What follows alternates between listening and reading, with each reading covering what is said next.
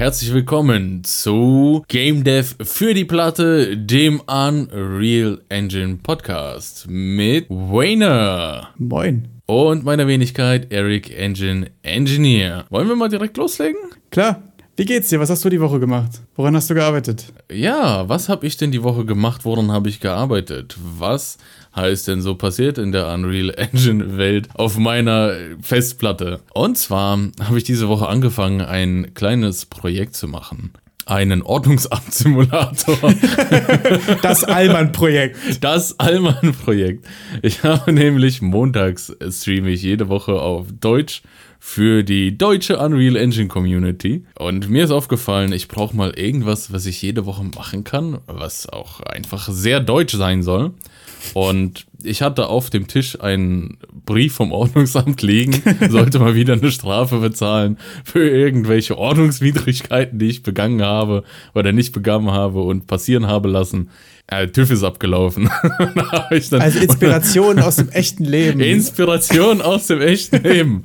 Uh, das hat mich dann so aufgeregt, dass ich dachte, meine Fresse, es wird doch bestimmt Leute geben, die da richtig drauf abfahren, da ein paar Ordnungsgelder zu kassieren. Okay, wie kann man sich das Gameplay vorstellen? Also mal mir ein Bild mit Worten. Was, was, was tut man? Man versucht als Angestellter der Behörde für Ordnung und Recht das Ordnungsgeld zu maximieren am Tag. Du hast nur einen Arbeitstag Zeit und versuchst so viel Ordnungsunrichtigkeiten zu entdecken wie nur möglich. Die Sache ist, wie entdeckt man solche Ordnungsunwidrigkeiten? Du hast ein Smartphone in der Hand und sammelst direkt Beweise, fotografierst, wenn zum Beispiel ein Auto auf dem Behindertenparkplatz steht, aber kein Behinderten Stickerchen am Auto klebt. Und das schickst du dann an den Operator, der, der dann diese ganzen Verstöße prüft. Und wenn du einen Verstoß richtig erkennst und fotografierst, wird das deinem Konto gut geschrieben. Aber wenn es natürlich kein Verstoß war,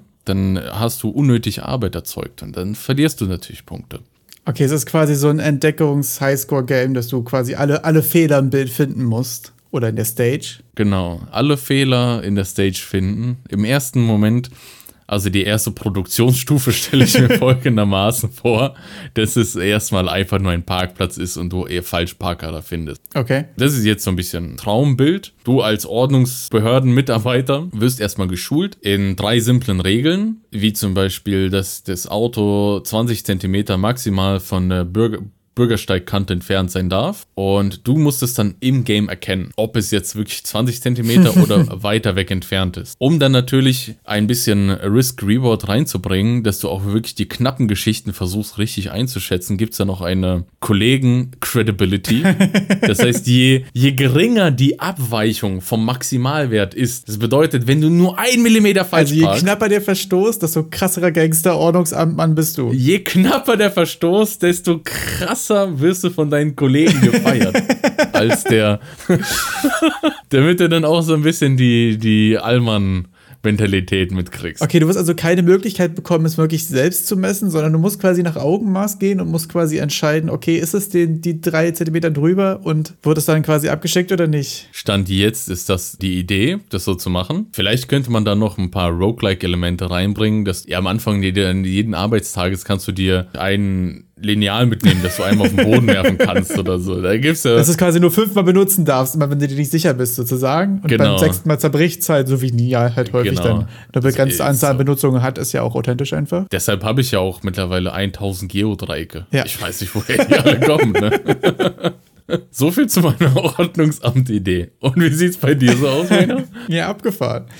Äh, ich habe äh, jetzt gar nicht so aktiv in der letzten Woche, aber über die letzten Wochen, sage ich jetzt mal, angefangen. Ich habe versucht, ganz dumm gesagt, die Vampire Survivors Formel so ein bisschen in einen Third-Person-Shooter zu bekommen. Geil. Also Vampire Survivors, falls ihr, falls jetzt tatsächlich irgendjemand nicht mitbekommen hat, ist so ein Top-Down-Auto-Shooter, sag ich jetzt mal. Also du hast einen Charakter, der startet mit einem mit einem Spell, zum Beispiel du wirfst jetzt irgendwie einen Knochen oder einen Bumerang oder eine Axt oder irgendwas. Und du hast halt rundherum einfach Horden von Gegnern, die du quasi unendlich so lange, wie du es schaffst zu überleben, einfach niedermähst und die kommen immer automatisch einfach auf dich zugelaufen und du schmeißt halt mit verschiedenen Spells um dich rum und levelst, dann kriegst du zusätzliche Projektile oder mehr Damage oder kriegst halt neue Fähigkeiten, aktive sowie passive und darüber baut sich so ein bisschen auf und es geht im Endeffekt nur darum, so lange wie möglich zu überleben und es ist halt auch mega gut zugänglich, weil du brauchst wirklich nur WASD oder halt einen Control-Stick, um dich zu bewegen.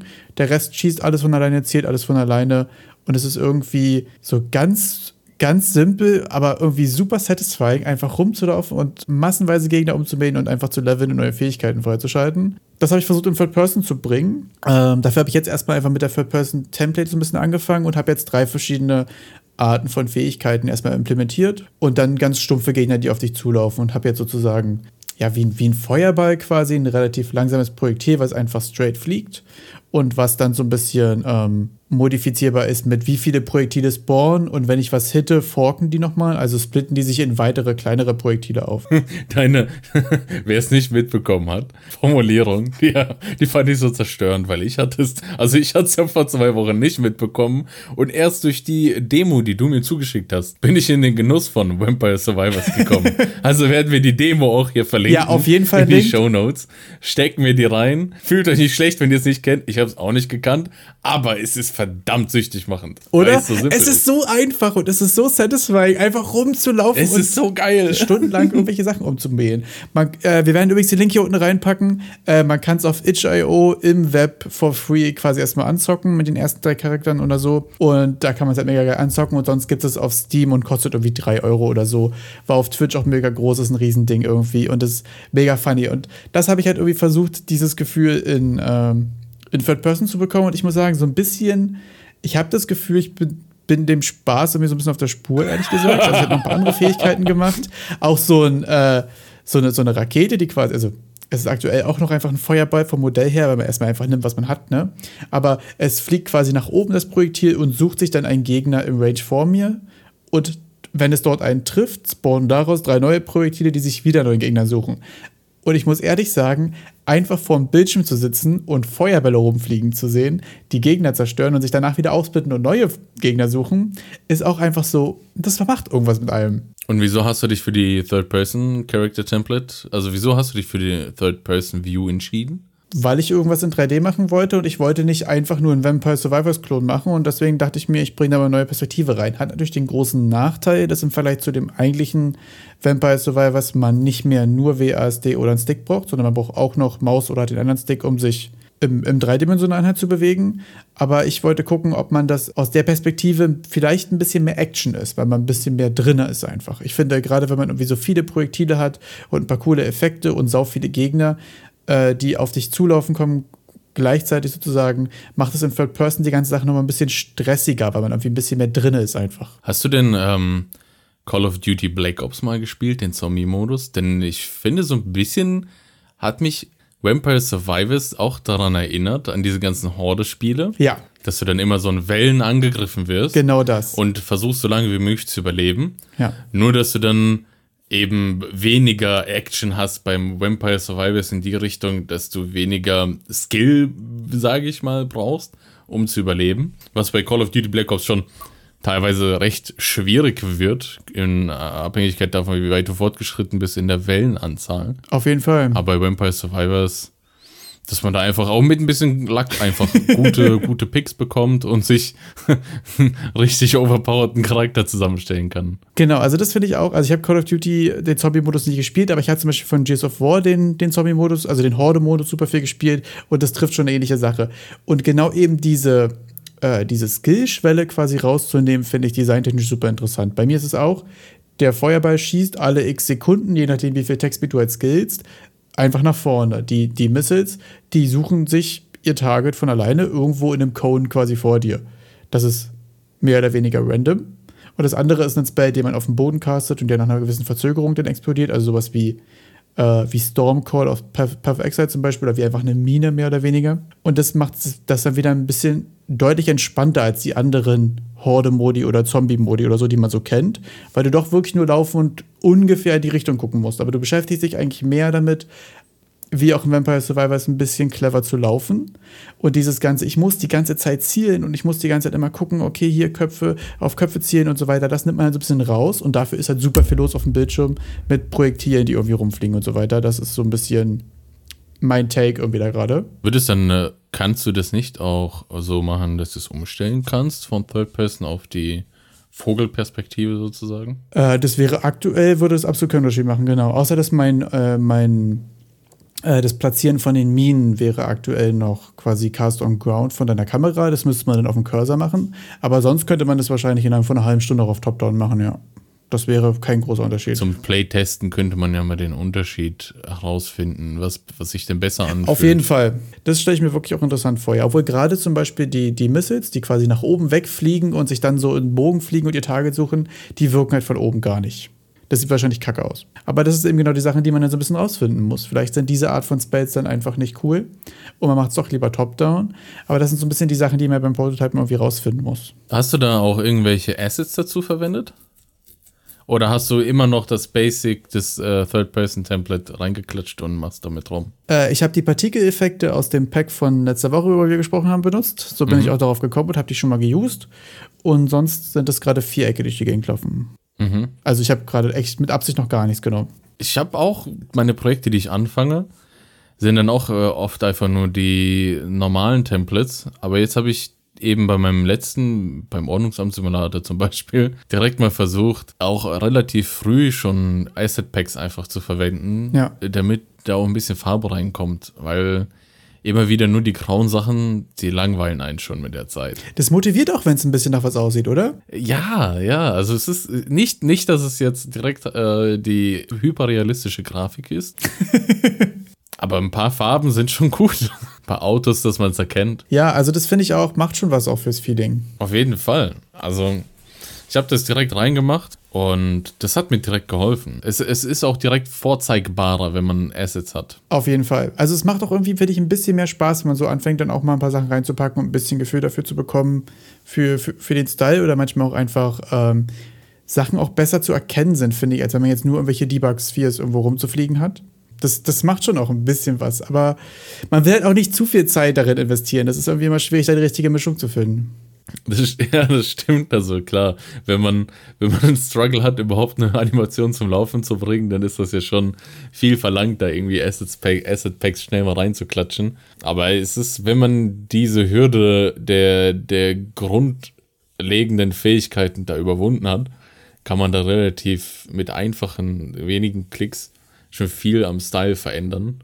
Ja, auch gerade mit den Assets, äh, die richtig einzufügen und damit umzugehen, ist ja auch einfach eine Sache, die auch Übungen braucht. Und das ist ja auch häufig, so oft wie man neue Sachen anfängt, ähm, häufig auch einfach eine gute Übung, um ein bisschen wissen, was man in der Bibliothek so hat. Ja. Man hat ja, wenn man es richtig gemacht hat, schon ein paar Jahre gesammelt an Assets und so. Und dann weiß man irgendwann ja auch mal, wo man was hat und wofür das cool ist und wofür nicht. Also das ist, glaube ich, auch ganz hilfreich. Wer sich jetzt fragt, was meint der Wayner mit, wer es richtig gemacht hat, Aha. er ist jetzt jahrelang schon in die Bibliothek gesammelt. Geh jetzt auf Epic Games, lad dir den Epic Game Store runter. Präsentiert von dem Podcast für die Platte, dem äh, Unreal Haben wir, den, Dauerwerbepodcast. haben, haben wir den Epic Games Werbeblock auch wieder abgehakt. Sie können uns dann das Geld rüberschicken. Ich schicke euch noch die IBAN, Leute, keine Sorge. Amazon-Gutscheine sind auch okay. Aber wenn wir jetzt eh schon bei Epic Games sind, wenn wir jetzt eh schon bei Epic Games angekommen sind, kannst du ja auch die News doch raushauen eigentlich.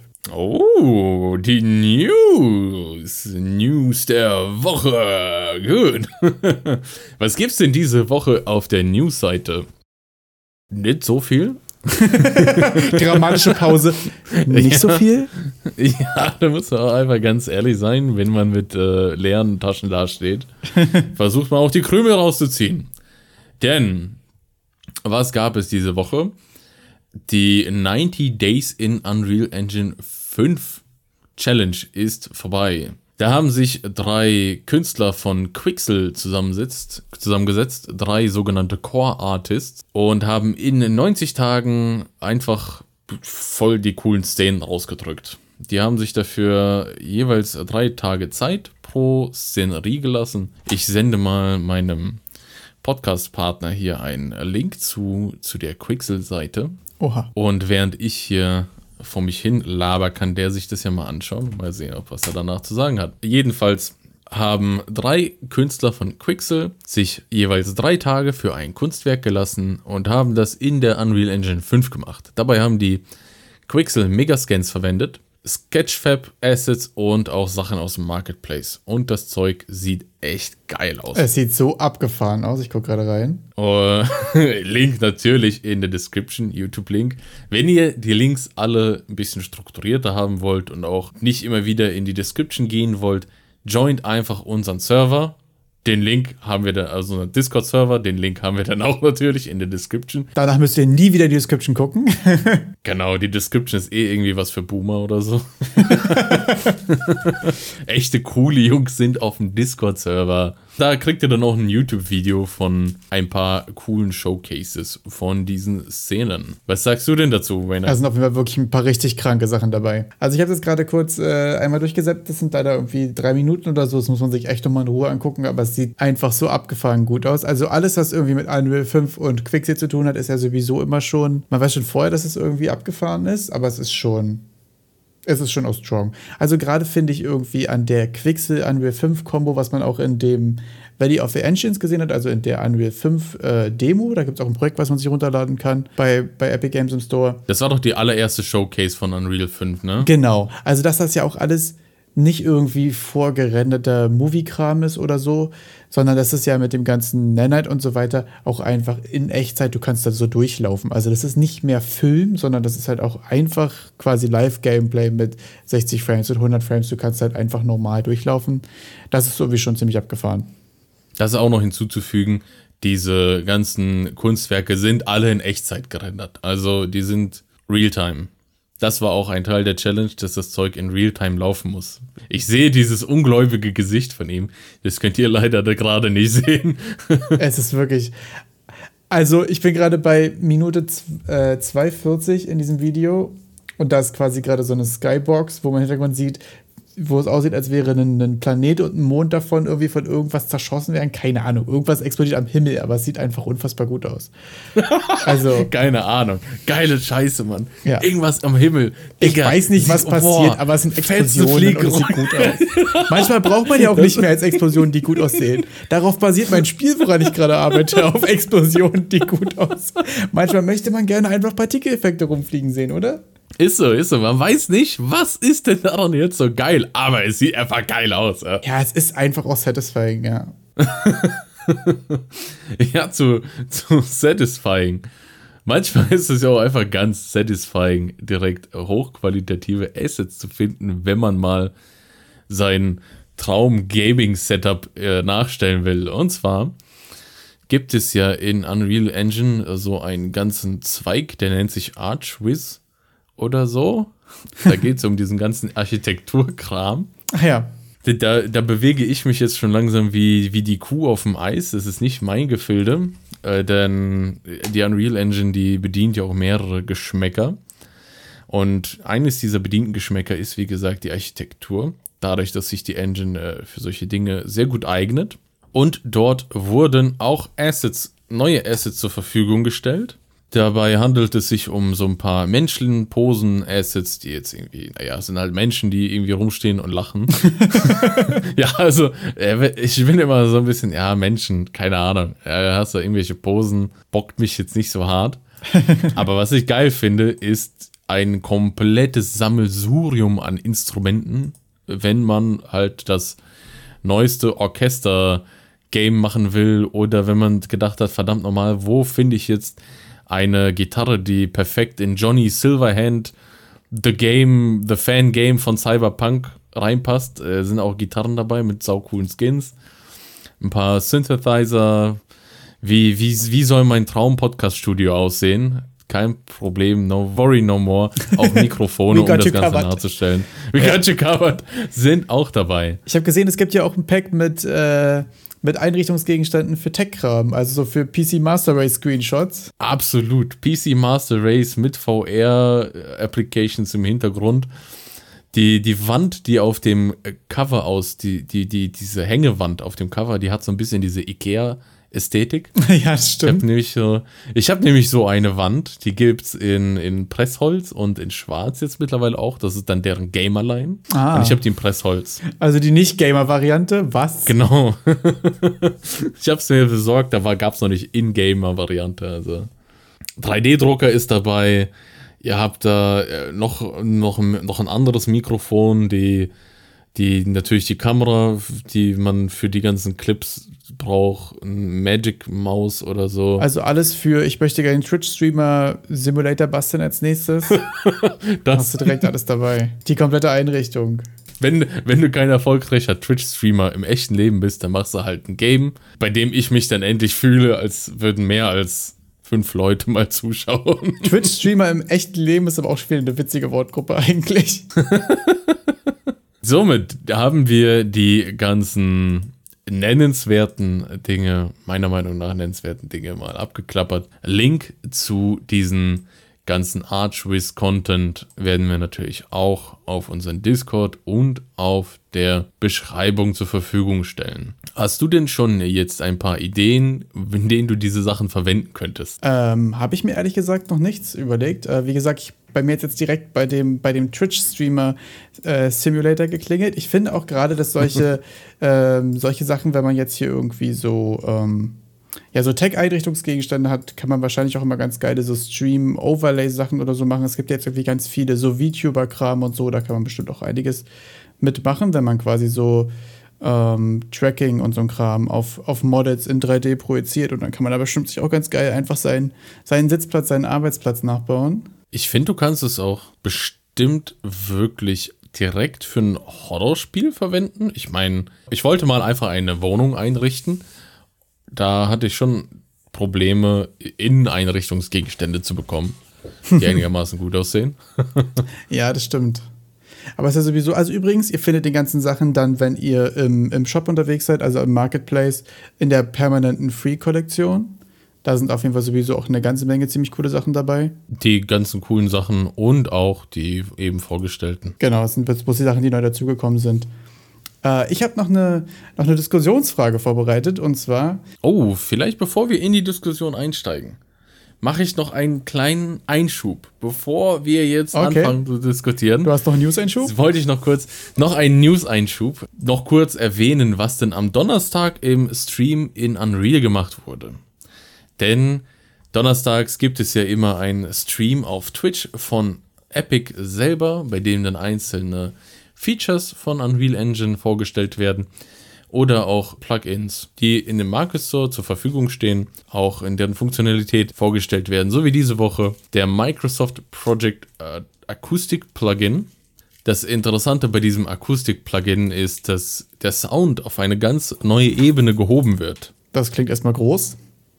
Das klingt zwar groß, aber wie soll man sich das denn jetzt vorstellen? Bei Sound ist es so, dass Geräusche ganz ähnlich wie Licht sich verhalten. Denn im Endeffekt sind es Licht, sind Wellen, die reflektiert werden von Oberflächen. Bei Sound ist es genauso, dass Oberflächenmaterialien physikalische Eigenschaften haben, die Licht reflektieren. Jetzt ist es so, dass wenn wir jedes Mal, wenn eine Geräuschquelle ein, diese Welle ausgibt und die Welle sich an einer Oberfläche spiegelt, werden Dinge berechnet, werden Dinge simuliert, um das realistisch klingen zu lassen. Und da ist Microsoft auf die Idee gekommen, ja, äh, lass doch die Sachen irgendwie mal vorberechnen, die wir vorberechnen können. Und dieses Microsoft Project Acoustic Plugin funktioniert im Endeffekt so wie das Static Lighting in Unreal Engine 4, bei dem ihr das Licht quasi vorgebacken habt. An statischen Objekten, die sich nicht bewegen lassen im Spiel, konntet ihr Licht hyperrealistisch sozusagen schon festbrennen. Und die Objekte waren dadurch dann sehr schön und sehr performant belichtet. Und genau das soll dieses Microsoft Plugin auch für den Sound schaffen. Und das gilt dann quasi für, für statische Soundquellen oder auch für, für, für Soundquellen, die sich bewegen? Also das ist mehr so für Ambient. Wahrscheinlich ist es ja eh eher für so Ambient-Kram, ne? Also für, für Umgebungsgeräusche. Es ist nichts für die Soundquelle. Das ist klar, aber wo der Sound herkommt, ist von einem beweglichen Objekt oder von, einer, von, einem, von einem statischen Punkt aus. Also gerade gebackenes Licht basiert ja hauptsächlich darauf, dass es eine Lichtquelle ist, die sich nicht bewegt. Und dementsprechend ist es wahrscheinlich ja eher dann auch für so Umgebungssound, für Ambient-Kram, der sich eigentlich nicht, nicht bewegt. Also die Quelle bewegt sich wahrscheinlich nicht. Da muss ich sagen, da glänze ich mit. da sieht er schon mein strahlendes Lächeln über die Kamera. Okay, da glänze ich mit absoluter Ahnungslosigkeit, weil okay. ich selbst noch nicht dazu kam, da reinzuschauen, weil ich mir diese Woche noch den Stream der letzten Woche nachgeschaut habe. Wer sich da nochmal für interessiert, letzte Woche gab es das ganze IK-Retargeting mit den Puppen. Und ich glaube, dann nächste Woche kann ich auch mehr zu diesem ganzen äh, Sound sagen. Aber wer jetzt sagt, Digga, Sound hat mich schon immer gebockt, wie das in Unreal Engine funktioniert, jetzt mit dem neuen Plugin, der kann da schön einsteigen. Ja, der nämlich auch in, von den Dead Space-Entwicklern. Kennst du Dead Space, das Spiel? Großartiges Spiel. Die hatten neulich ein, neulich, was heißt neulich, vor drei Monaten wahrscheinlich schon wieder Letztens. oder vor fünf, letztens, einen Talk, bei dem sie erklärt haben, wie die ihren Sound in Dead Space machen dass die dann auch sowas wie virtuelle Fenster machen, durch denen der Sound dann durchkommt, statt direkt durch die Wand, weil die, weil die ganzen Modelle in Unreal, die bieten ja keinen Widerstand für Geräusche. So dass wenn du eine Geräuschquelle in die Szene platzierst, dass es, selbst wenn diese Geräuschquelle hinter der Wand ist, klingt es normalerweise, als wärst du einfach direkt, als würde sich das Geräusch anstrahlen. Und die haben dann auch vorsimuliert solche Wege, so dass das Licht nur durch solche, ach, dass, dass die Geräusche nur durch solche Türen gehen können, damit die Geräuschquellen auch richtig in der Szene verortet werden. Sowieso Dead Space ja, finde ich eigentlich dann so rein designtechnisch immer ein super interessantes Beispiel. Das mit dem Sound, ehrlich gesagt, war mir gar nicht bewusst. Ich weiß nur, dass die sehr häufig bei User Interface irgendwie herangezogen werden, weil die ja, ja sehr ja. viel gemacht haben, dass du wenig Interface hast, was nicht in die Welt passt, sondern alles, was an User Interface da ist, hast du quasi auf deinem kleinen Holo-Screen auf deinem Arm. Was du an Audiologs hast, hast du quasi auf einem anderen kleinen virtuellen Screen vor dir. Deine Lebensanzeige ist auf deinem Rücken, was natürlich super viel Sinn macht, weil man ja häufig auf seinen Rücken guckt, um zu gucken, wie, wie man am Leben ist. Also macht ja in dem Spiel überhaupt keinen Sinn, aber für die Immersion ist natürlich super, weil du glotzt die ganze Zeit auf dem Rücken. Super geil. Super geil. Also da haben sie so viele Sachen eigentlich so geil gemacht. Also das ist schon irgendwie abgefahren. Da möchte Fall. ich nur noch mal klarstellen, dass das für das jetzt das kommende Remake ist, die mit diesem Sound. Äh, ah, okay. Da haben die auch die das neue Zer Zerhackstückelungssystem vorgestellt, bei dem du dann, weiß ich nicht, für den Necromorphs da Fetzen für Fetzen abschießen kannst. Man kann Monster noch geiler in kleinere Teile zerteilen als vorher. Ja, bei denen musst du es aber machen. Das ist ein Kaufgrund, also, also ganz ehrlich, das Shoot the ab. limbs, shoot the limbs, ja. Naja, klar. Darauf basiert das Game schon ziemlich. Damit hätten wir dann auch die letzte News abgehakt und wir kommen zu Wayner, der schon mit den Hufen starb. Schon, schon hot mit den Diskussionsfragen, genau. Hot, schon mittendrin. Genau, also was ich super interessant finde oder worüber ich äh, finde, dass man ähm, immer zu interessanten Erkenntnissen kommt, ist so, was ist für dich die schlimmste Game-Mechanik? Also eine Sache, die man irgendwie in häufigen häufig in Games wiederfindet, die irgendwie furchtbar ist oder was sind Sachen, die kann man da anders machen? Häufig gibt es ja auch gute Gegenbeispiele. Äh, manchmal sind es Sachen, da gibt es nicht so richtig eine geile Lösung für. Ähm, hast du da eine Idee? Irgendwie so Sachen, Mechaniken, die du schlimm findest? Oder ich habe natürlich jetzt den Vorteil gehabt, du hast dazu überlegt. Äh, oder soll ich damit anfangen? Also für, aus der Hüfte raus ist mir eigentlich dann doch direkt äh, was gekommen. Oha. Und zwar, ich hasse diese ganzen Gacha-Mechaniken mit den Charakteren und so. Ich mag das nicht. Ah, ich, ich Jetzt hol mich ab, was sind Gacha-Mechaniken? Gacha-Spiele sind Spiele, bei denen die Hauptmechanik darin besteht, durch eher zufällig erhaltene Charaktere, zufällig erhaltene Charaktere so zu sammeln. Also das, so Raid Shadow Legends, Summoners War Kram. Ähm, ganz, jetzt? mal, ganz groß ist jetzt, boah, das ist mir ja schon fast peinlich. Oder meinst du Genshin Impact das, so? Genshin Impact, danke. Danke, gerne, Genshin gerne. Impact ist es. Da ist es. Uiuiui. Ich glaube, das Obwohl das ja im Vergleich müssen. zu anderen Vertretern, was jetzt irgendwie dieses Lootbox-Character-Ding mhm. angeht, noch relativ viel tatsächliches Gameplay hat, oder? Genau, das hat schon viel Gameplay. Aber ich finde die Gacha-Mechanik an sich, also diese ganze Charaktergeschichte, ich finde das nicht so geil. Ich mag es nicht, mehrere Charaktere zu haben. Ich will einen haben, den ich dann die ganze Zeit spiele. Ich, ich baue da so eine Bindung zu denen auf. Und wenn du dann solche Charaktere wie wie, äh, Puppen austauschst, ist das nicht so geil. Das Ah, gefällt dein, mir nicht dein so. Problem ist quasi, dass du, also de deine Kritik, dass du so, so ein Team von Leuten hast, statt einen Hauptcharakter. Ja, und ganz konkret, dass es dann die, dass du bei Genshin Impact ist es schon so, dass du einen Hauptcharakter hast, klar. Aber den verwendest du ja meiste Zeit gar nicht. Finde ich jetzt super interessant, weil ich finde jetzt gerade ehrlich gesagt, dass dass wirklich Gameplay, Impact und Lootbox-Gebundle eigentlich den großes, große Problem dran. Nicht, dass du mehrere Charaktere hast. Also bei Pokémon zum Beispiel hast du ja auch sechs, sechs, äh, sechs Viecher und, oder hast ja ganz viele, aber immer sechs dabei. Aber ich bin ja immer noch der, ich bin ja immer noch der Trainer. Ach so, Weißt du, das ist ja wieder okay, weil du bist ja Trainer der die eine Dude, Zeit. der sechs. Das, das meinte ich mit dem. Ich bin diese Konsistenz, dass ich den, diesen einen Charakter verkörpere. okay, das finde ich interessant, ja. Was, was für mich dann irgendwie komplett zerbricht, sobald ich irgendwelche Charaktere tausche. Oder dann eben andere Charaktere frei spiele, die ich dann verwenden kann. Bei Final Fantasy habe ich doch auch immer angekotzt, dass wenn ich. da gibt es ja manche Szenen, bei denen du deine Gruppe sich aufspaltet Ja. und du dann mit denen spielen musst, auf die du alle keinen Bock hast. Du hast ja irgendwie immer deinen, du hast ja immer deinen Hauptcharakter, der ist dann Level 90, hängt dann mit diesen zwei, drei anderen rum, die dann irgendwie Level, weiß ich nicht, 50 sind, wann man sie halt erhalten hat. Und dann Ja. hast du natürlich die, die Hassleute, die dann, weiß ich nicht, 10 bis 15 sind, die du bekommen hast und nie in der Gruppe hattest, ja.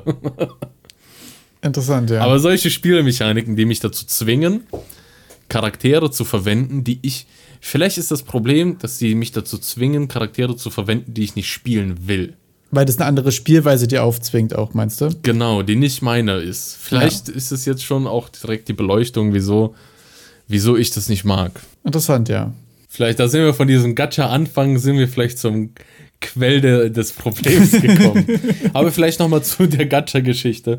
Diese Gacha-Games, die, das Gacha, das kommt vom japanischen Gacha-Pong, glaube ich, wird es, ist der Originalursprung. Und das soll sym symbolisieren, die, dass das Pong, die geplatzten Träume. Das sind diese Kugeln aus den Automaten. Ach, das Ding, ja. Das sind diese Automaten mit den Kugeln, in denen man dreht. Und dann erhält man so einzelne Charaktere, die man sammelt. Und dieses, das ist das Gacha, weil das soll das Geräusch darstellen. Das soll anscheinend irgendwie so klingen wie dieses Gacha. Pong sind dann die, die geplatzten Träume, weil man nicht den Charakter erhalten hat, den man wollte.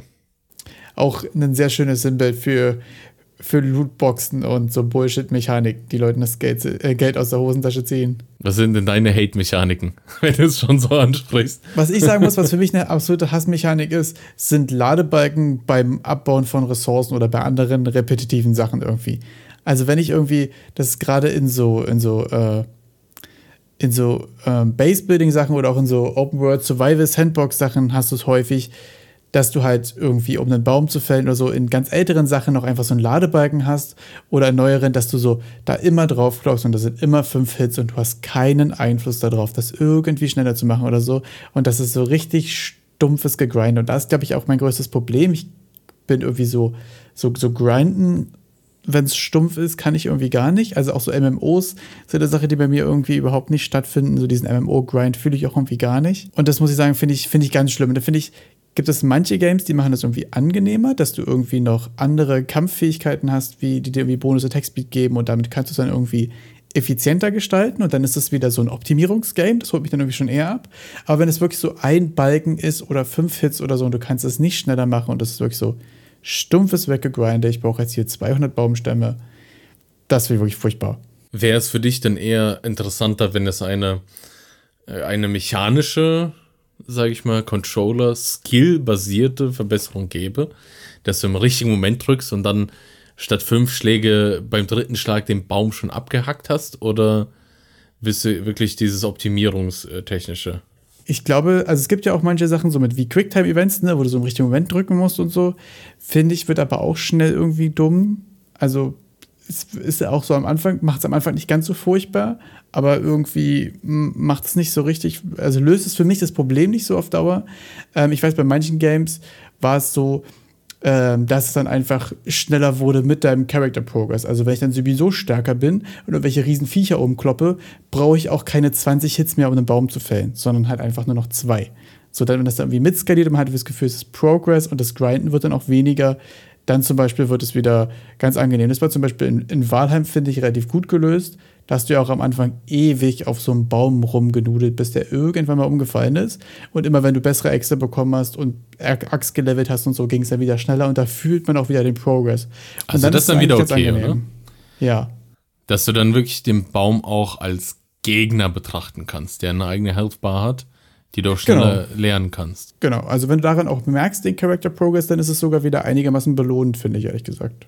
Das stimmt, das stimmt. Und diese ganzen Grind-Geschichten sind halt nicht so deins. Nee, überhaupt nicht. Also hast du mal irgendwie MMOs gespielt, irgendwas in die Richtung? Bist du da? Ich bin kein großer MMO-Fan. Ich habe hm, World of Warcraft mal bis Level 40 gespielt. Okay. Und das ist gar nichts. Das reicht dann auch wieder. Das, das, hat dann auch wieder gereicht. Ich weiß gar nicht, was man mit Level 40 bekommen hat. Ich glaube, sein Mount oder so. Also das Reitgefiech oder Fliegegefiech, ich weiß es nicht mehr. Aber dann ist er, da war für mich auch die, das Ende der Fahnenstange erreicht. Danach hatte ich auch gar keine Lust mehr. Und dann habe ich es sein lassen. Ich habe aber zu diesen Grind-Aspekten neulich bei Rocket Beans ein, einen interessanten Ausdruck gehört, denn viele, oder zumindest, das hat mir das, äh, ein Moderator bei Rocket Beans suggeriert, dass viele diese Grind-Games als Second Screen Beschäftigung sehen. Also die ja. hauen sich dann dieses Grind Game an und dann noch ein Podcast im Hintergrund, so wie unserem Podcast, Game der für die Platte, machen ah. sich das an und zocken dann dabei. Und haben dann die Podcast ihre kognitive Auslastung und beim Grinden ihre mechanische Auslastung und haben dann auch so einen, so einen gewissen Progress beim Grinden gemacht den sie ja nur durch eine Sache gar nicht gehabt hätten. Also das ist ein Fernseh gucken und ja. dabei dieses, dass es so ein ganz, ganz komische Kombi ist, die aber diesen Endorphin-Ausschüttung maximiert. Ja? Finde ich ehrlich gesagt super interessant, gerade aus einer Designperspektive irgendwie, weil ich muss ehrlich zugeben, wenn ich ein Game mache, dann rechne ich ja eigentlich mit der vollen Aufmerksamkeit des Spielers. Ja. Also ich rechne damit, dass er sieht und hört und steuert nur das. Aber das ist ja, wenn ich jetzt davon ausgehe, dass mein Game dafür da ist, so Second Screen zu sein oder irgendwie eine so eine, so, so eine Idle-Clicker-Beschäftigung irgendwie, dann ist das ja irgendwie noch ein ganz anderer, ein ganz anderer Ansatz von, von, von Interface auch und auch von Rückmeldung. Also dann kann ich ja dafür gar nicht mehr davon ausgehen, dass mein Spieler alles hört, was ich irgendwie auf die Kopfhörer Dass baller. er hört, dass er alles mitbekommt, was passiert. Ja. Und ich, ich, ich habe dadurch, wieso mir das so im Kopf geblieben ist, ich habe mich da absolut wiedererkannt. Ich kenne das, äh, denn ich manche Spiele, wie zum Beispiel Forager. Vampire Survivors zum Beispiel. Vampire Survivors wäre ein gutes Beispiel dafür. Denn du hast nicht so, nicht so große Aufmerksamkeitsbedürfnisse, äh, bis du eine Entscheidung triffst. Da guckst du dann vielleicht auf den Bildschirm und sonst kannst du das auch ein bisschen so nebenbei machen, das Spiel.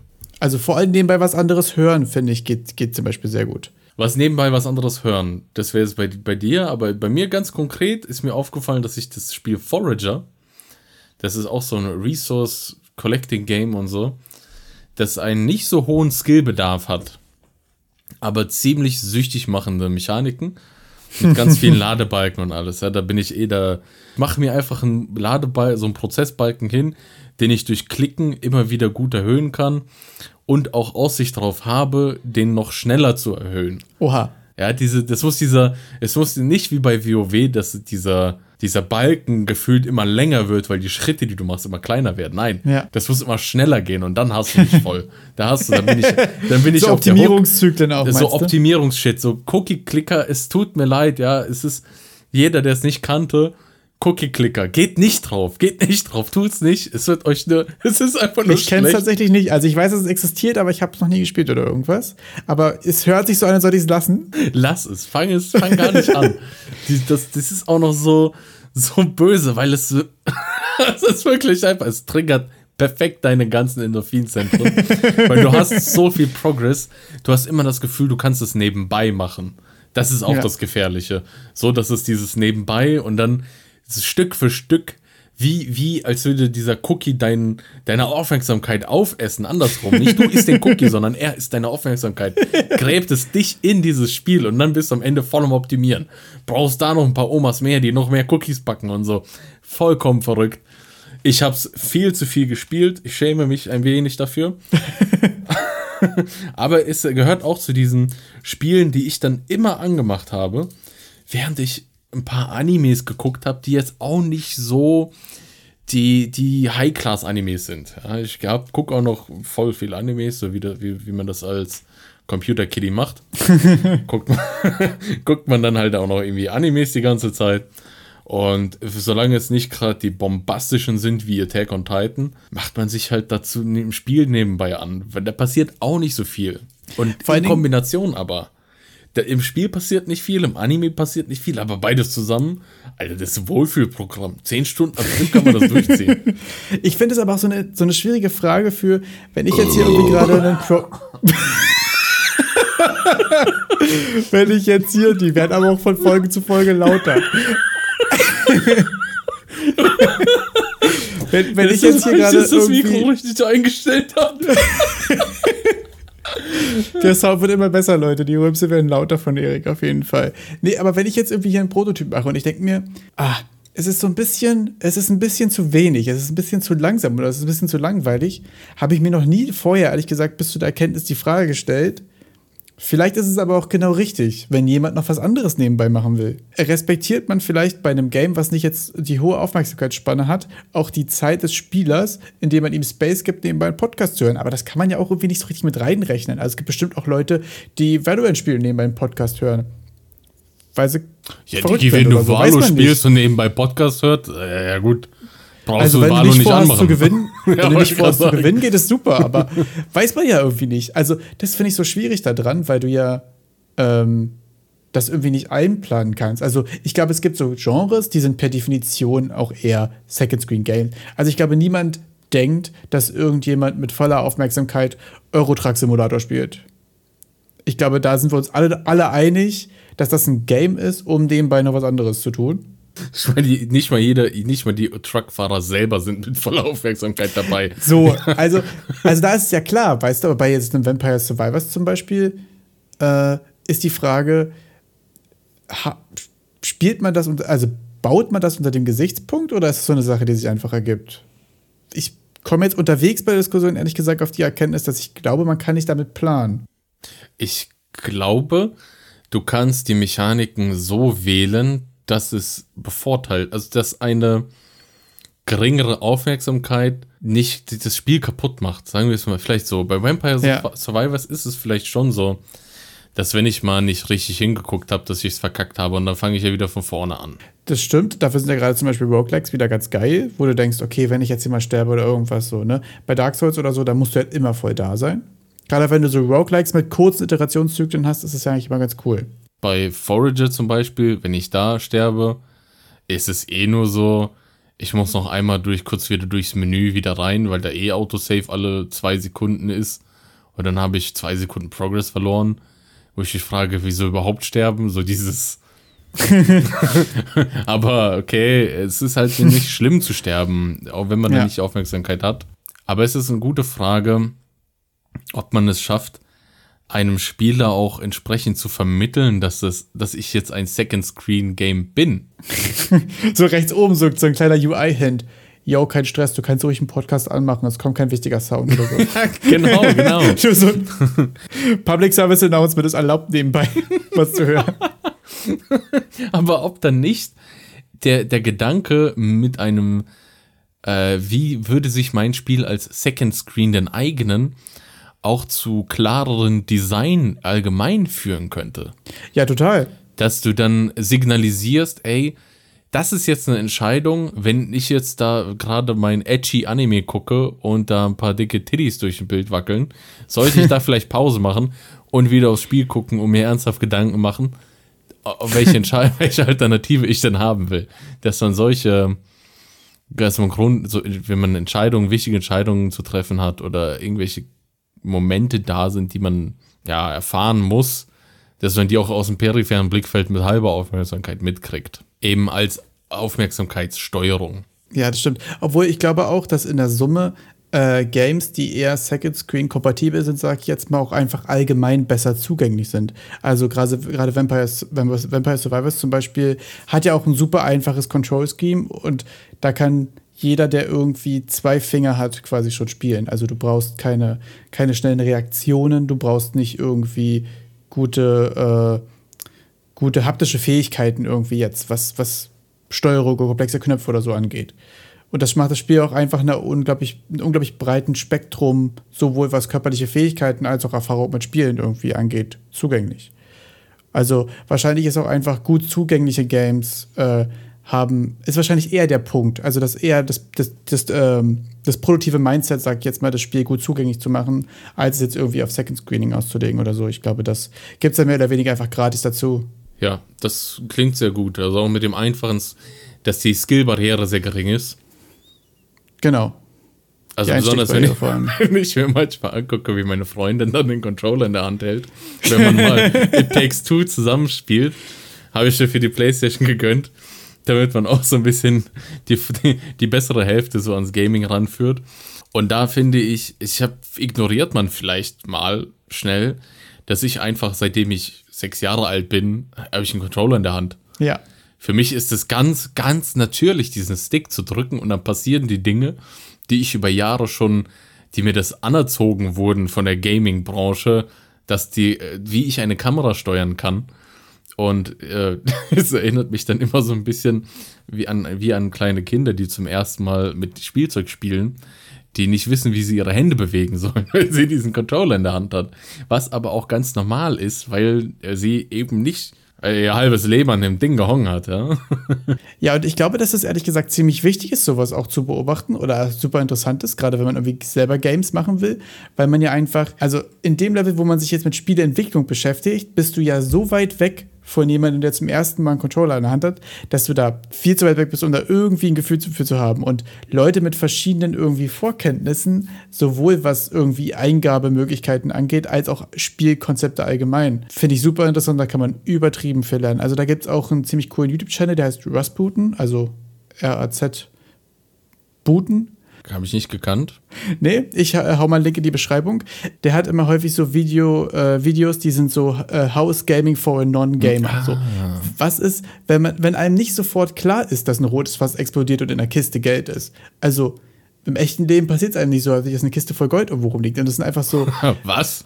so oder, oder dass eine Flasche mit einer roten Flüssigkeit gut ist und Ja, dich heilt. Ja. das sind einfach so Konventionen, die sind halt irgendwie seit Ewigkeiten da. Aber es gibt trotzdem tagtäglich Leute, die zum ersten Mal spielen und denen sowas nicht zwingend klar ist. Oder denen auch einfach so Mechaniken irgendwie nicht, nicht, nicht unbedingt so bewusst sind. Und die da heranzuführen, ist ja mega wichtig, sowas zu können, gerade wenn man irgendwie Leute versucht, in Spielen abzuholen. Das ist natürlich auch besonders bei Game Jam Games zum Beispiel. Ja. Da hat niemand was für bezahlt, da hat man keine Erwartungen und hat man im Zweifelsfall auch keine große Frustrationstoleranz. Ist du so. musst den Leuten ja eigentlich so in 20, 30 Sekunden klar machen, worum es geht. Wirklich, äh, die Frustrationstoleranz, besonders bei Game Jam Games, ist, boah. Also, also, wenn das nicht auf Anhieb irgendwie funktioniert, dann mach ich das Ding aus. Ja, wenn, wenn ich da reinkomme, ich drücke Tasten und der bewegt sich nicht, dann drück Escape und bewege raus. Genau. Denn es gibt einfach auch tausend andere, die auch vielleicht gespielt werden wollen. Klar, und so ist es ja mit allem anderen auch. Man ist ja da auch, also gerade nur weil Leute wenig Erfahrung haben, heißt es ja auch nicht, dass sie jetzt viel Geduld haben, irgendwie das jetzt unbedingt zu lernen, sondern alle gleichzeitig und alle ordentlich irgendwie abzuholen, ist irgendwie, glaube ich, eine der schwierigsten Sachen an Games. Ja, bei meinen Game Jam Spielen war bis jetzt, also ich habe ja bis jetzt auch nur zwei gemacht, beim Ludum Dare 49 und 50. habe ich auch immer meine Freundin einfach vor, vor die Tastatur gesetzt und einfach kommentarlos, ich habe gesagt, Spiel. Und dann habe ich geguckt, was passiert denn? Welche Knöpfe fängt ihr denn an zu drücken? Ja, das ist das wertvollste Feedback. Und ich habe, das hat bei mir dazu geführt, dass ich eigentlich gerne auch einfach die großen Tasten benutze. also auf der Tastatur. ja, ich, ich bin schon ein Fan von der Leertaste, weil die so groß ist. Die ist einfach mittendrin. Und ansonsten die Pfeiltasten sind auch sehr, sehr leicht verdaulich. Ja, da ist ein Sehr Pfeil, der zeigt ja. nach links und dann wird der wohl auch nach links gehen. So. und die sind auch so ein bisschen, bei, bei meiner Tastatur zumindest so ein bisschen selektiert, so einzeln äh, mit den Ja. Pfeiltasten, dass man die vielleicht, dass ich die halt dann verwende. Und das hat bis jetzt immer geklappt, dass das erklärungslos funktioniert hat. Ja? Dass ich meine Nicht-Zocker-Freundin an die Tastatur klemme und sage, Spiel, Spiel und erleben. und, und es dann aber funktioniert hat, dass sie dann auch relativ schnell verstanden hat, wie die Mechaniken sind. Oder wenn ich dann sehe, die, die sieht jetzt gar nicht, was da überhaupt passiert ist. Ja, das ist jetzt nach links. Ich habe zum Beispiel das letzte Spiel, da muss man so ein bisschen balancieren. Und bei einer Iteration war das nicht direkt klar, wie weit man jetzt entfernt ist vom Umfallen. Ja. Dann habe ich gedacht, ah ja, vielleicht bräuchte ich da nochmal einen visuellen Indikator. Mit so einer, mit, äh, mit, mit einer Leiste habe ich das dann gemacht, auch zeitlich geschuldet, weil man hat ja auch nicht unendlich viel Zeit. Damit das ein bisschen simpler wird. Damit man schneller sieht, ja, wo war denn jetzt das Problem? Besonders vorwärts, rückwärts war das ein bisschen asymmetrisch und ach egal. Jedenfalls ist es aber sehr wertvoll, sehr wertvoll, wenn man das dann beobachten kann ja sowieso auch so direktes Feedback zu bekommen. Also kann ich euch auch nur wirklich allen empfehlen, wenn ihr einen Prototyp habt oder schon ein grobes Konzept, irgendwas Spielbares, gibt es irgendwem und bekommt direktes Feedback. Es ist immer schwierig, wenn irgendwie es jemandem schickt und der schreibt euch irgendwas, das ist häufig viel zu konstruiert oder so. Wenn ihr irgendwie einen Kumpel habt oder sonst irgendwie oder eine Freundin, die ihr davor setzen könnt oder auch einfach den Streamer eures Vertrauens einen Link schickt und der Zock ist on-stream und ihr könnt einfach im Gesicht sehen, wie frustriert ist er gerade? Hat er gerade Spaß äh, oder ja, langweilt er sich gerade so? Da lernt man einfach so übertrieben viel über seinen Prototype. Ähm, das finde ich immer super wertvoll und ist irgendwie das beste Feedback, gerade für frühe Iterationen, ne? wie von Prototypen und so. Ja, bei den, das setzt ja voraus, auch einen Prototyp zu haben. Ja, das ist der, der schwierige Teil. ich finde ein bisschen, man hat, man hat eigentlich meiner Meinung nach gar nichts, wirklich nichts, solange man nicht einfach mal auch ein Projekt hat, das man packagen kann und jemanden zuschicken kann. Bis dahin, ja, ist, es, bis dahin ist es einfach nur eine Idee. Ja, bis dahin ist es meistens auch eine Schippe Mist einfach. Also ein paar Notizen und, und ein, ein, großer Plan bringen die halt einfach nichts. Ich also, habe einen ja riesigen Ordner, geheime Projekte heißt Ich bin eher so der Ideentyp, weißt du, ich brauche jemanden, der mir das bastelt. Ja, danke, ciao. das ist halt einfach das, das Problem, so, weil das wirklich hinzubekommen. Und das ist ja auch so, dass man eine Idee hat und man hat schon so, oh, ich weiß, wie sich das anfühlen wird und so. Wenn du es anfängst zu programmieren und wenn du das erste Mal am Level stehst, wirst du die ersten Sachen finden, die sich anders anfühlen, als du es dir vorgestellt hast und anders rüberkommen, als du es dir gedacht hast. Und wenn du die über diese erste Hürde hinaus bist und dann noch was hinbekommen hast, was du dann immer noch nicht kacke findest, dann kannst du anfangen, andere Leute damit zu belasten. Dann macht es auch Sinn und dann kriegt man da auch gutes Feedback für. Ich glaube, das ist der, der richtige Ablauf man will ja auch so ein bisschen, also man kennt ja ein paar Leute, die vielleicht auch Bock haben oder die auch interessiert sind. Und man will ja auch die so ein bisschen respektieren und will denen ja nicht immer irgendwelche völlig halbgare Kacke schicken, bis die dann beim dritten Mal schon sagen, boah, nicht der schon wieder mit seinem Kram, sondern du musst ja auch so ein bisschen gucken, dass du was hast, wo man wirklich, wo es sich lohnt, auch drüber zu sprechen. Das äh, macht dann auch Spaß und da gibt es gutes Feedback und dann kann man auch eine Menge Spaß mit haben, irgendwie Prototypes sich hin und her zu schicken und da sich drüber auszutauschen. Und ich glaube, so entstehen dann auch beschissene oder schlechte Game-Mechaniken, wenn nicht ordentlich geprototyped wird. Ja. Wenn diese Prototyping-Phase auch viel zu kurz genommen wird. Was, was ich oft sehe, ist, dass manche sich an grafischer Qualität versteifen und sagen, oh, das muss alles geil aussehen und bevor das nicht geil aussieht, fange ich nicht an, ein Spiel zu machen. Wo ich dann das Problem darin sehe, dass ohne Spiel bringt die beste Grafik nichts. Das stimmt, ja. Auch ein, ein Spiel mit schlechter Grafik, wenn das Spiel selber Spaß macht, ist es ein, ein geiles Spiel. Kann die Grafik so schlecht sein, wie du willst. Ich, ganz ehrlich, ich finde Dark Souls jetzt Hot Take, Dark Souls muss, wir haben zu wenig über Dark Souls gesprochen. Ja, das stimmt. Ich ja. finde Dark Souls, Dark Souls hat echt eine keine geile Grafik. Also es ist nee, keine nicht. atemberaubende Grafik. Es ist einfach, Elden Ring ist klar auch ein Schritt nach vorne. Ah, und da müssen wir aber auch nochmal unterscheiden zwischen Design, weil Elden Ring Design geil, aber die Grafik selber ist halt schon nicht ist das Gelbe vom. Es ist okay. Es ja. reicht, ja, es reicht. Und genau das ist es. Das Game ja, macht Spaß, Grafik reicht. Und genau das ist das. Ich glaube auch, jetzt kommt der nächste, jetzt haue ich nochmal einen hinterher. Es ist einfacher, Hot Take? eine geile Grafik zu machen als ein geiles Spiel. Bei geiler Grafik gibt es irgendwelche Formeln, denen ich folgen kann. Und dann habe ich eben irgendwann ein hyperrealistisches Abbild der Welt und das sieht einfach ultra geil aus. Aber da jetzt irgendwie ein spannendes Spiel rauszustricken, also wenn ich mir geil aussehende Sachen angucken will, dann mache ich die Tür auf und gehe aus dem Haus. Habe ich aber auch keinen Bock drauf. wo du wohnst, vielleicht musst du Na. weiterlaufen, aber ich weiß, Ja. was du meinst, ja. Aber, aber Ich es ist, wenn auch- ich die Realität sehen will, dann kann ich das machen. Habe ich aber keinen Bock drauf. Weil die ist halt ernüchternd und scheiße. und finde deshalb gehe ich doch Spiele spielen. Ja, ich fand auch interessant, was du gesagt hast zum, äh, zur Grafik in der Prototype-Phase irgendwie, weil ich finde auch, wir hatten ein vorhin schon das Thema, dass so ein bisschen Grafik und Assets und so reinzubringen beim Prototypen auch einfach mehr Spaß bringt.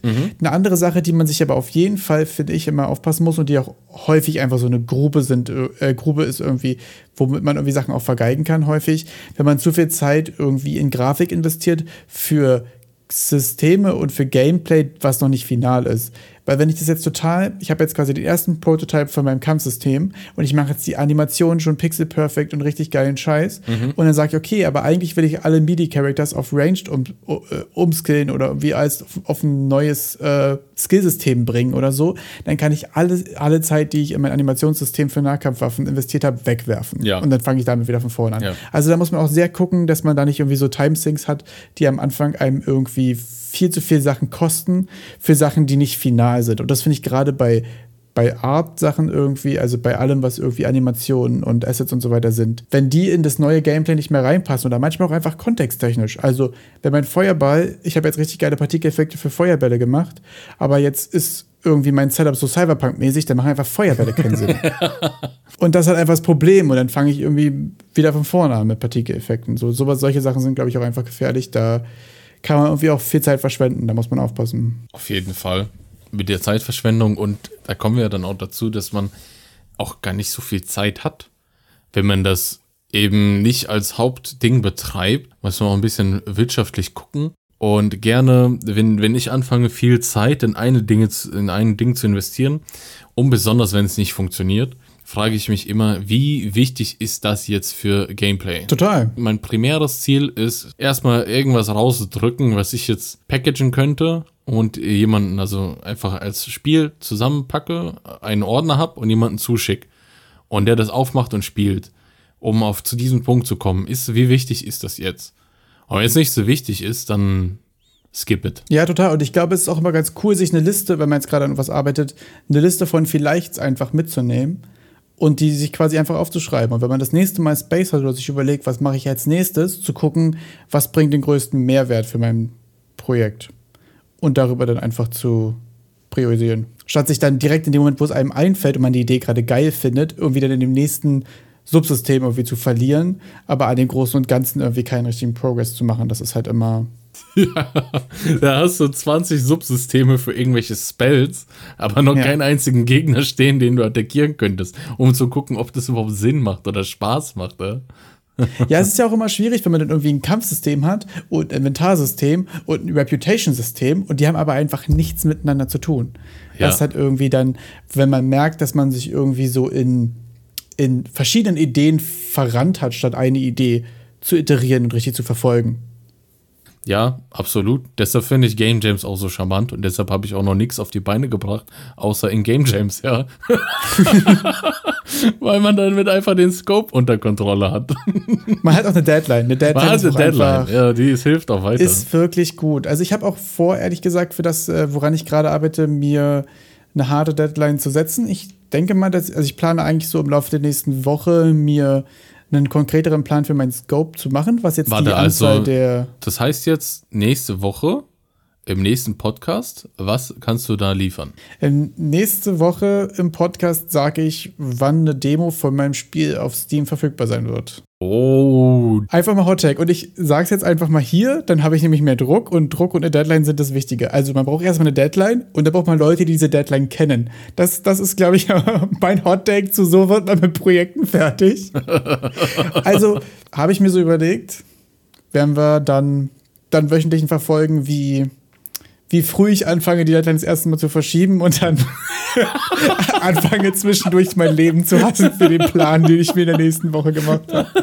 Aber ich, oh ich habe endlich vor, hast du es gesagt, endlich hast du es Also gesagt. ich- mein Leben hassen. Weil letzte Woche war das beim Blender. Beim Blender-Topic war mein Leben hassen und, und Ja. aufhören und zweifeln Ja. ganz groß. Und jetzt sind wir allgemein wieder bei Game Dev Leben hassen auf Zweifeln ganz Ja. groß. Genau, bei Scope setzen. Bei Scope setzen und Deadlines einhalten ist das Thema Leben hassen auf jeden Fall auch mit dabei. Das geht auch quasi Hand in Hand. Also das gehört für mich auch zusammen. Genau, ich habe es gemerkt an dem Game, was ich für mein Stream-Overlay gemacht habe. Da habe ich mir auch nur gesagt, okay, das wird jetzt irgendwie diesen Monat noch irgendwie stattfinden. Und ich habe es auch nur so halb fertig hingeschissen, aber ich hatte was fertig, das ist on-stream zu sehen und in diesem Zustand ist es auch bis heute.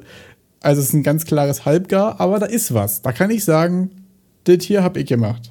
Ich finde auch, dass man, wenn man anfängt, Dinge, diese Projekte wie beim Game Jam komplett durchzuziehen, dass man auch gezwungen ist, sich mit Dingen auseinanderzusetzen, auf die man gar keinen Bock hat. Also ich bin, ich hasse Menüs. ich hasse das. Es geht mir auf die Eier. Oh, Menüs sind auch wirklich furchtbar. Aber ich muss es halt machen. Und dann, ja. dann lernt man auch in Bereichen dazu, die auch dazugehören, aber halt jetzt nicht so geil sind. Natürlich könnte ich mich den ganzen Tag in irgendwelchen technischen Spielereien von Interaktionen, von Systemen verlieren. Aber im Endeffekt bringt das dann vielleicht gar nicht so viel und ich habe immer noch kein spielbares Spiel und weiß vielleicht am Ende gar nicht, wie ein Menü aufzubauen ist. Ich finde auch gerade Sachen außerhalb des Games, sowas wie meine Itch-Seite zu dem Game, ein Trailer dazu, Screenshots dazu, eine Beschreibung. Also du kannst ja das beste Game der Welt machen und es in einem Game Jam abgeben. Wenn du schreibst, Leute, hier ist das Game, Punkt, klickt ja trotzdem keiner drauf und spielt es. Sondern du musst es ja auch irgendwie verkaufen. Und das ist äh, bei, bei Itch und Game Jams vielleicht sogar noch ein bisschen einfacher, weil da allgemein alle wenig Zeit für haben oder auch wenig Zeit für investieren. Aber gerade wenn es dann darum geht, irgendwie auf Steam stattzufinden oder so, ist das ja auch einfach ein riesiger Punkt, diese Seite ordentlich zu machen. Auf jeden Fall. Da, da gehören auch noch ganz viele Skills dazu. Und auch verschiedene Tools. Und das ist auf jeden Fall eine Sache, die ich auch einfach mal machen will. Und da muss man auch sagen, Hot von mir, beziehungsweise eigentlich von einem Streamer, dessen Name mir gerade nicht einfällt, du willst solche Sachen wie eine Steam-Page erstellen oder sowas wie einen, einen Game auf Steam launchen, nicht zum ersten Mal machen, wenn du was richtig Geiles produziert hast, sondern wenn du sagst, ich habe das erste Mal was produziert, was okay ist, dann willst du das gesamte Ding, die ganze Maschinerie ja schon einmal durchgespielt haben. Damit, wenn du danach deine Million-Dollar-Idee, dein Dream Game umgesetzt hast, Dream Games ist übrigens auch ein ganz großes Diskussionsthema, was wir jetzt heute nicht anfangen, aber wenn du eine richtig geile Idee hast und die rausbringst, dann willst du nicht zum ersten Mal mit Steam reden. Dann willst du da irgendwie auch schon mal mitgearbeitet haben und schon die ersten Fehler gemacht haben, weil du wirst Fehler machen. Ja, das Du wirst Fehler machen. Ich finde, das ist ein Hot Take. Das ist auch, das ist, könnten wir sogar schon als Namen benutzen für diesen, für die heutige Folge. Denn es neigt sich, denke ich, dem Ende zu. Unser Zeitkontingent von circa eine Stunde ist ausgeschöpft. Wir sind tatsächlich ein bisschen drüber. Ich hätte noch ein Design-Pattern der Woche, aber ich würde fast mal sagen, dass wir das das nächste Mal nachholen. Das machen das, wir dann äh, nächstes Mal. Genauso wie mit dem Dark Souls AI. Stimmt, und das haben wir auch noch auf dem Plan. Das war, ich glaube, Leute, Leute, wir haben schon viel mehr Ideen als Umsetzung äh, möglich ist. Mehr Ideen als Zeit gerade, ja. Mehr, mehr Ideen Aber auch ein klassisches Game Dev-Problem wahrscheinlich. Da werden wir wohl eine Sonderfolge einschieben müssen mit wir, machen, wir machen zu allem nochmal eine Sonderfolge. Es gibt so viele Podcasts. Und ich finde, es gehört zu dem guten Ton von einem Podcast dazu, extra Folgen zu versprechen, die niemals stattfinden werden. Von daher werden wir eine Design Patterns Folge machen. Wir werden auch eine Dark Souls AI Folge machen oder ja, versuchen, Mann. zumindest das nächste Woche mit reinzuholen. Und mit diesen ganzen leeren Versprechungen würde ich schon fast die letzten Woche Worte an dich abgeben. Danke, danke, Wayner. Ja, overpromise, underdeliver, mein Lebensmotto. Man hört sich nächste Woche. Tschüssi!